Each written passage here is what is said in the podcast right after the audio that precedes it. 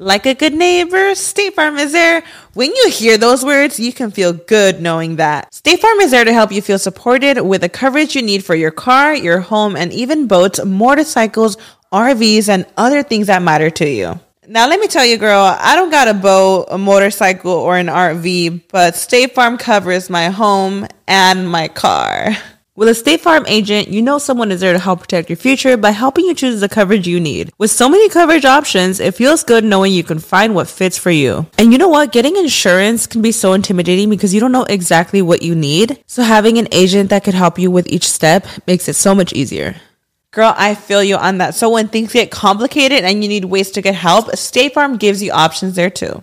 Maybe you like to handle things in person or on the phone with your local agent, or you prefer to do it on statefarm.com or on the award winning app. State Farm lets you do things your way. I personally am the type of gal that likes to do things through an app. It just makes it more easier than going in person or hopping on a call. So I love that they have that option available. Girl, I like to use an app too. I'm not trying to pull up in person or, or call because I'm way too, I have too much social anxiety for that. I'm trying to do it on the app. So that's why I'm here with State Farm. And that is why, like a good neighbor, State Farm is there.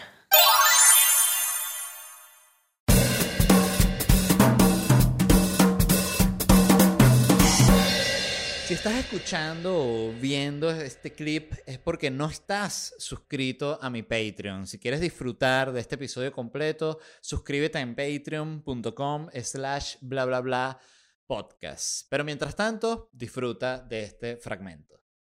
La gente aquí en verano, en la silla de odontología, van, con, van burda en chola. Les encanta ir en chola que para mí es como que coño tu madre. O sea, yo tengo como un poco de plásticos y una pantalla y... Y tú estás así con los ñames de los pies. Con así. los ñames así todos mal cuidados ahí a ponerlos en la silla. Además, cuando tú estás en chola, mueves los dedos así, ¿verdad? Te, te das cuenta de todos los movimientos de los dedos. Sí, Entonces, qué feo. marico, fue una jeva la consulta con los dedos, pero larguísimos, marico. O sea, los dedos habrán, habrán hecho que le haya aumentado tres tallas el, el zapato. Era como la, la mitad del pie y la otra mitad del pie eran dedos así como mi mano. Así, Como el de un chimpancé. en los pies. No, la- sería un chimpancé que estabas atendiendo. De eso como que se disfrazaban en los pósters de los 80, ¿sabes? Que era que, un "Ah, chimpancé abre como la le... boca".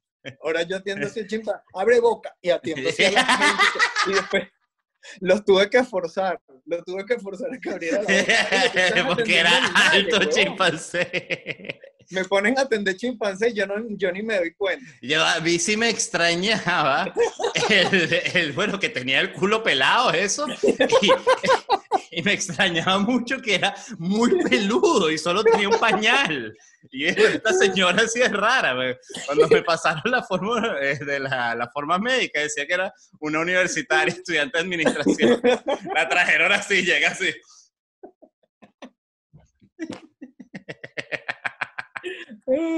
Qué bueno el carajo que es veterinario y se cae en mojones. De que, no, de que no es veterinario, llega No, para la casa que- así y está la familia la esposa que son todos médicos y el tipo no joda, hoy los pacientes estuvieron distintos, pues. No, hoy, le tuve, hoy casi salvo un mono, a- digo, a, a un carajo que llegó. Marico, ¿qué te iba a decir? ¿Qué te- ¿A qué quería llegar con lo de...? Ah, que justamente, hablando de eso, quería promocionar mi podcast porque justamente hablé de ese caso de la señora con los dedos largos que Ah, en el- estrené en el podcast. Lo- En- lo- no escucho, ya no escucho las risas. ya no escucho la risa, que a ver, eché justamente ese cuento y ahora de aquí se van a mi, a mi podcast. Me encanta ese nombre, ya no escucho la risa. Te lo dije la primera vez que me contaste que, que querías hacer el proyecto. ¿Por qué fue que salió? Estábamos hablando de algo y salió ese nombre por algo, pero no me acuerdo por qué era. No recuerdo, eso lo, mamá. lo- lo hablamos en Madrid, estaba, tu ¿no? mam- estaba tu mamá llorando. Como siempre. Los hermanos Wright, eh, fijan- eh, fijándose en las alas de los pájaros, inventaron la, la aviación, las bases para la aviación y los niños eh, indígenas bas- basados en, en los velociraptors de las películas atacan en, en bandadas y muerden a la gente. Que, pero ¿qué análisis es ese? Y que es yo creo que el es sociólogo craquero.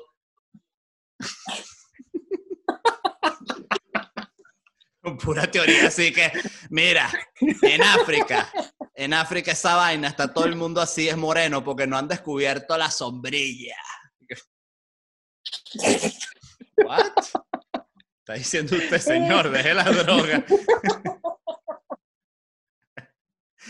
El sociólogo Pero en un congreso, en un congreso, en una Claro, charla o sea, TED. El lo presentan así en el póster. El bicho así. Y se presenta. Mira, mira, mira, mira. Mira, yo te digo una vaina. Yo te digo una vaina que no lo sabe ninguno de estos sociólogos aquí, porque ninguno de estos sociólogos aquí ha mamado huevo en el puente como yo. Ah, hecho así. En el, ah, en el puente. Yo los- pensé que en el puente de viernes a lunes. El, el, el gay. Es que El ese es el, que el gay. más mama- Ese es, no, es el gay. que nada más mama huevo. El gay vacacional, que solo que huevo en mama- puente. Ajá, yo, yo vi stand-up gracias a ti. O sea, yo no sabía ni que el, ni que el stand-up existía. O sea, tú fuiste el primero que me mostró stand-up, que me mostraste eh, Robin Williams, recuerdo. eh, que además Mierda, el recuerdo, de la casa cuando me cortabas el pelo en la casa. te cortaba el pelo. ¿Tú no te acuerdas que tú varias veces me cortaste el pelo? Porque tú tenías la máquina, yo no tenía máquina. Sí, es que no, no lo recuerdo, pero no me sorprende para nada que tú sabiendo que, que yo tengo una máquina me pidas que te corte el pelo es algo demasiado que harías tú, pero no recuerdo el momento. Pero que era, ah, no, ¿verdad? Que era lo que decía tu papá con respecto al pelo Pero tuyo. tú lo ves, que porque tú ves algo, tú lo ves como algo negativo y que como eres tú, seguramente como sabías que tenía una máquina, me pedías la máquina. No como algo negativo, pero como algo real. Claro, marico, y, me acuerdo que una vez me cortaste el pelo y yo te pregunté, y que marico, ¿tú esa es la máquina que usas para afeitarte el culo? Y tú y que no. Y que bolas que la usas para afeitarte el culo. Claro, así, pero abría las patas así y pasaba la máquina shit. Le- shit. le pedías a tu mamá que te afeitara el culo. No, no, yo mismo, yo me imaginaba que mi culo era una oveja y yo era como un campesino irlandés.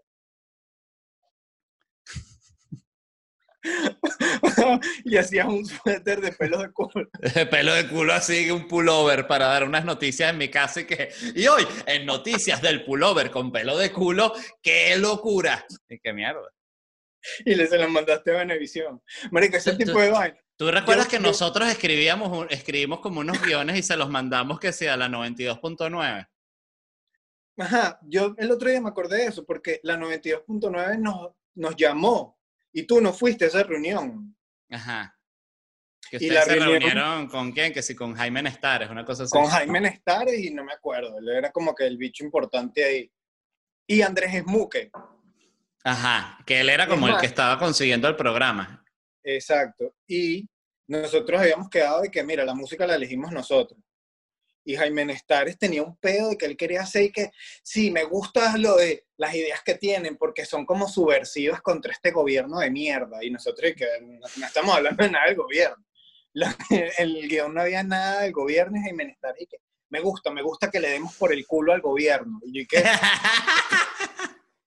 Marico, puras locuras. Y entonces como que a nosotros nos pareció raro porque el bicho siempre que nosotros no queremos tema del día, porque era como algo obligatorio, que teníamos que hablar del tema del día.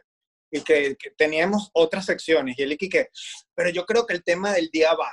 Y ya, y no se hablaba más del tema. Y después le pregunté, y, que, ¿y la música la podemos poner nosotros? Me gusta que me preguntes directo. No, no podemos poner la música nosotros porque eso es un problema legal. Y se terminó la reunión, marico, y era como que, ¿quién coño tiene un programa aquí en la radio? Bueno, pero es que así era, pues. o sea, y pero en esa época era como que. ¿Cuánto teníamos? Que si dos meses haciendo stand-up. Sí, sí, ya nosotros queríamos apoderarnos de todo, de las radios, de la televisión. Sí, vale, pelando bola ahí con unos guiones que seguro serían puras vainas y que. Capitán, Capitán Planeta, venga para acá, ¿qué hace con ese chaparrón? No, este es el que activaste el anillo del, del fuego. Epa, ¿qué es eso? Eso era, así eran todos los, los chistes que escribíamos. Este, No, yo, yo sí confío en algunos. Hay chistes buenos que escribimos en ese momento. No, claro que sí escribíamos cosas buenas. Sí, yo recuerdo que, que incluso este, habíamos escrito un, un, un, sketch, ¿te acuerdas? Que era en un momento en el que dijimos que vamos a escribir una obra de teatro, hace como que sí, 12 años. Este, Marico, pero eh, ahí estábamos que sin el cole, no, ya estábamos en la universidad, pero era que si las veces que me afectaba el pelo, que ibas para la casa. Ajá, no, pero ¿qué era lo que decía tu papá de que, de que, de que yo te pasara la máquina? y que tú, tú, de niño tenías ese pelo lisito y te pusiste a cortarte el pelo con LED, toto, y tú mismo te cortaste el pelo y te dañaste ese pelo y por eso lo tienes así. Yo tengo como un pelo duro. Como de cepillo. Yo podría quitarle todas las manchas a esta ventana ahorita mismo.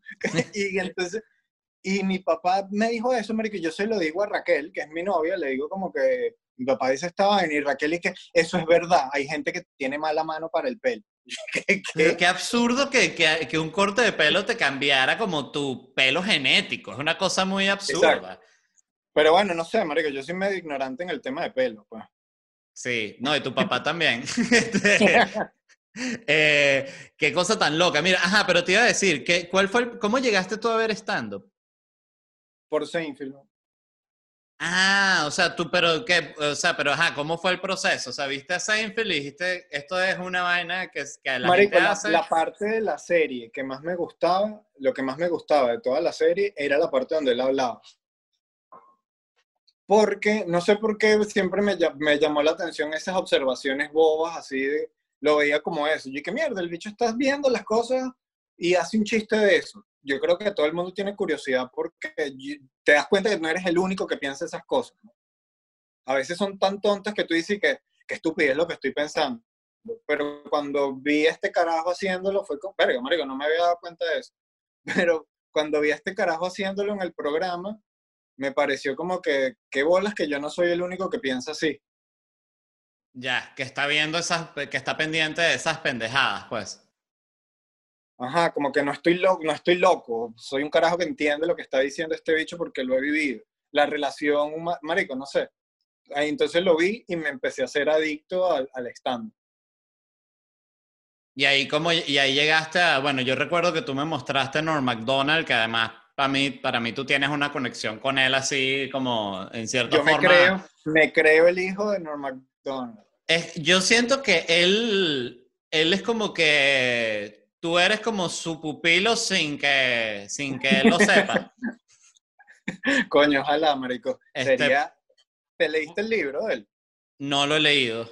Este, qué mal. Pero, pero siempre me pongo a ver su. el otro día me vi todo, el, enseguidilla todos los que había grabado de Norm MacDonald en cuarentena y me cagué de la risa, o sea, de verdad es un tipo, te das cuenta que ya cuando... alguien y tú crees así que, que verga, me siento demasiado identificado con ese carajo. Mira, para mí... Y después lo eh, terminas matando cuando están en Nueva York, así, así fue el bicho que mató a John Lennon. Claro, el, que, el último nivel, que yo me puede, el mayor fan, el mayor fan de Norm MacDonald es el que lo mate. Así es. Si tú eres fan, fan, fan, tú tienes que matar a tu estrella favorita. Así fue Selena, marico. Selena la mató su mayor fan. No, pero era como su asistente. Era una fan, marico, la, la caraja la adoraba. Mira, pero para mí, lo que pasa, y lo que te iba a decir con el programa de Norm MacDonald, y era como que ciertos momentos que eh, saca durante su, su podcast, es que yo, yo lo veo a él como en general, bueno, eh, a Norm, a Chappelle y a Luis C.K. para mí son como los maestros, así vamos a llamar como vivos que existen actualmente, así que, o sea, no sé, el último especial de Norm para mí es, es como perfecto, pues. Este, me cago de la risa, además me encanta su estilo, me parece que tiene, y, y te lo digo porque me parece que tú tienes un estilo como súper calmado, que es difícil. ¿Sabes? Que es como, tú no sales a la tarima así como que, ¿qué pasó, mi gente? Como, bueno, Marico, creo que, creo que como que cuando tú admiras a un comediante eh, y lo imitas, y creo que eso evidentemente como que adaptas la vaina y luego después te dices que verga, ya no, no me tripeo tanto imitarlo, sino como que también mi estilo. Es como una mezcla, pero tú empiezas creo que de esa forma. Marico, ¿cuántos comediantes yo no he visto o vi en Venezuela que te imitaban a ti, que yo qué mierda, es la misma voz de Led. Y es porque tú empiezas viendo algo, Seinfeld, marico, también es como que intentas como imitar la voz del carajo. Sí, hay algo, hay algo de eso. Yo creo que justamente, y fíjate que Nanutria, cuando hablé con él aquí en el, en el programa, me contaba que él veía a mucha gente en, en, en Venezuela, vamos a decir, cuando ya tú y yo teníamos como seis años, que nos imitaban a ti y a mí específicamente. O sea, que, era como que... Tú te dabas cuenta. Si estabas del, del, tipo de comedia vulgar sádica, me imitabas a mí, y si estabas más del lado de la comedia como observacional, te imitaban a ti, algo así. Y que si estabas del lado de la comedia que daba risa, estabas de mi lado. y que si estabas del lado de la comedia rebelde, realmente original, transgresora, me imitabas a mí. Y si estabas del lado de la comedia así como, oh, te imitaban a ti. Mira, este... No, escúchame. Eh, ¿Sabes quién siempre me parece esto, marico? Sí, desde, desde el minuto uno, el, que yo siempre di, que le, vamos, le voy a hacer publicidad, pero para mí el más original siempre fue José. Para mí de la gente que yo veía, porque el vampiro me pareció original, pero José era como un pedo de que este bicho no tiene ni idea de lo que está haciendo y lo está logrando. Porque justamente ahí es donde es uno de esos aspectos en, en, los cuales el que él realmente no ve nada y no tiene referencia lo hace tener como un estilo genuinamente súper puro. Por eso ni siquiera es como imitable, porque es como que, coño, si bueno, tú quieres él imitar también, a José, Él mismo dice que, sí. que él ha imitado que sea al conde. Eso demuestra lo loco que está José, que José que no, mi, mi principal referencia en cuanto a stand-up es Pavarotti, que por eso yo me paro así con el pecho de paloma.